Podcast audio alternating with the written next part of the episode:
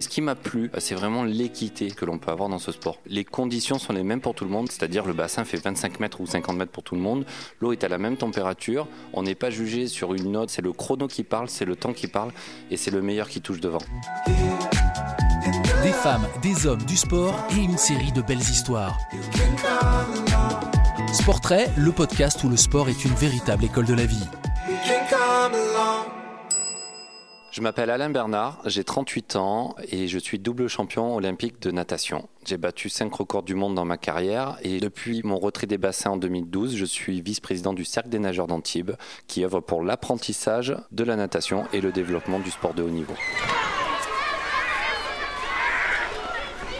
Mes parents n'ont jamais eu de lien direct avec le sport et en fait j'ai commencé à m'intéresser à la natation parce que mes deux grandes sœurs plus âgées faisaient déjà de la natation. C'était euh, à Aubagne, à côté de Marseille, le pays de Marcel Pagnol. Donc euh, d'où cet accent apparemment, la garrigue et la bonne nourriture du sud.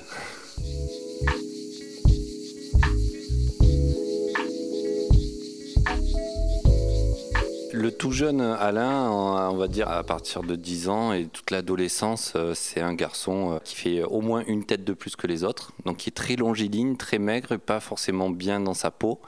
Et euh, à travers ses longueurs de bassin, ses, stages, ses compétitions, ben, c'est un garçon qui a eu de plus en plus confiance en lui. C'était un moyen d'expression exceptionnel en fait pour moi, qui était renfermé dans la vie de tous les jours. 400 mètres papillon, un mouvement à droite, un à gauche, un mouvement à c'est parti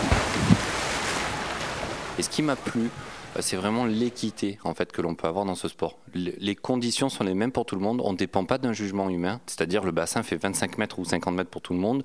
L'eau est à la même température. On n'est pas jugé sur une note, sur un aspect humain. C'est le chrono qui parle, c'est le temps qui parle, et c'est le meilleur qui touche devant. Super. Bravo. Allez, on continue. On lâche rien. Alors aujourd'hui, il m'arrive moins de rêver de natation, mais en effet, j'en ai beaucoup rêvé. Il faut imaginer quand on fait quelque chose euh, 4 heures à 5 heures par jour, c'est normal qu'on en rêve la nuit. Les rêves les plus marquants, c'est où j'ai eu l'impression de pouvoir respirer sous l'eau. Mais c'était tellement réaliste que, en fait, je pouvais faire tout un entraînement ou presque sans tourner la tête pour respirer, à tel point que le lendemain matin, je suis arrivé dans l'eau et j'ai voulu essayer ça. Bien sûr, ça n'a pas marché.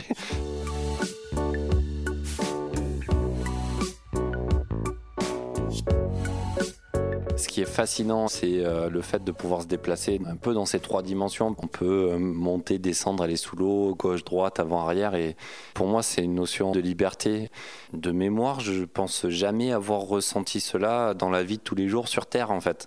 Et en termes de sensations, je me souviens de certaines courses, que ce soit sur la finale des Jeux Olympiques ou d'autres, où j'ai l'impression de voir passer mes bras au ralenti et de pouvoir maîtriser pleinement ces gestes, ces mouvements, cette technique. C'est quelque chose d'extrêmement grisant.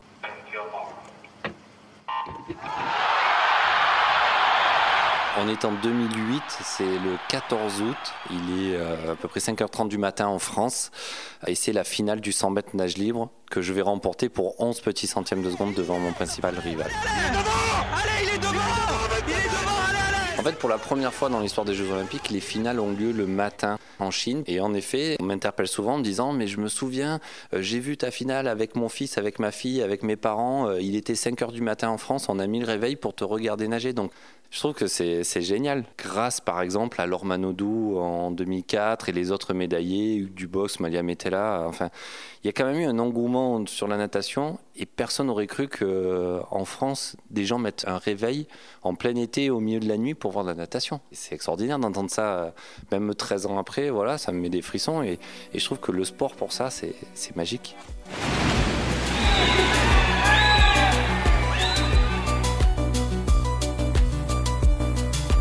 Le tableau des médailles, euh, entre nous, je ne le connais pas par cœur. Je sais que c'est 5 records du monde de, battus dans ma carrière. Je sais que c'est 4 médailles olympiques, dont 2 en or, 2008 et 2012. Et puis, c'est plusieurs médailles au championnat d'Europe, au championnat du monde.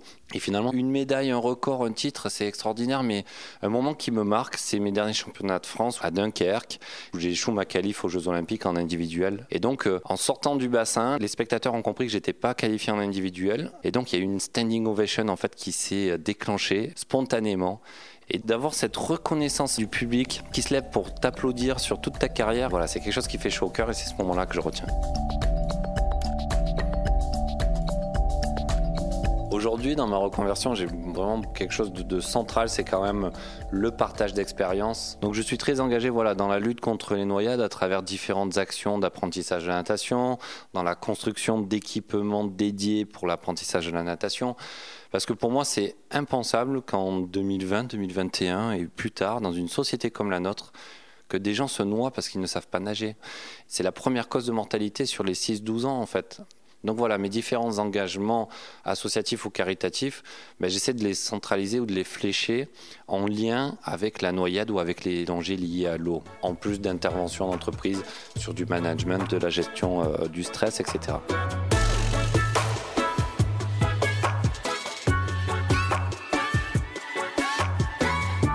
grâce au sport euh, dans ma vie de tous les jours, professionnelle et personnelle. Euh, mon caractère développé par le sport m'a permis de gérer des situations euh, complexes en fait.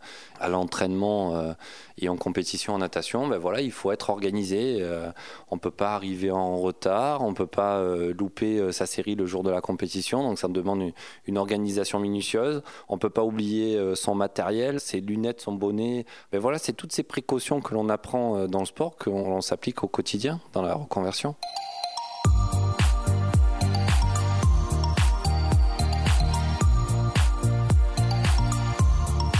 C'est vrai qu'aujourd'hui, pour faire passer des messages, je parle de mon expérience.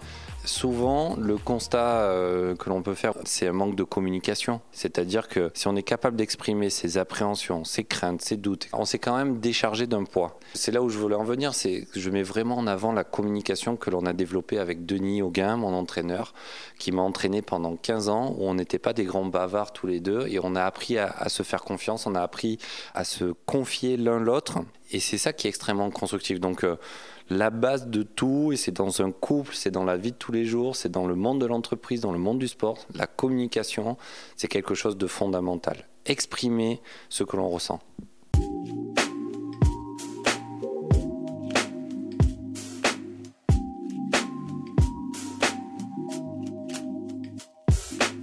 Je parlais de cette flamme quand j'étais en activité, cette flamme olympique qui me donnait la force, etc. Pour moi, le moteur, aujourd'hui, dans ma reconversion, c'est le socle familial que je suis en train de construire, qui est vraiment mon point d'ancrage et de là, en fait, ça me permet de faire mes actions professionnelles ou caritatives euh, avec énormément de passion et d'engagement.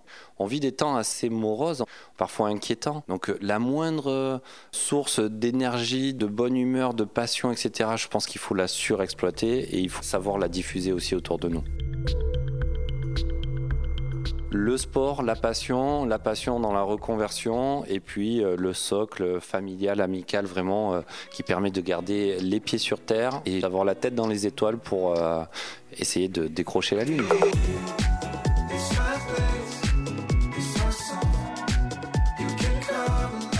Retrouvez l'intégralité de la série Sportrait sur vos plateformes de podcast préférées et sur le sport comme école de la vie, le web magazine de Crédit Agricole.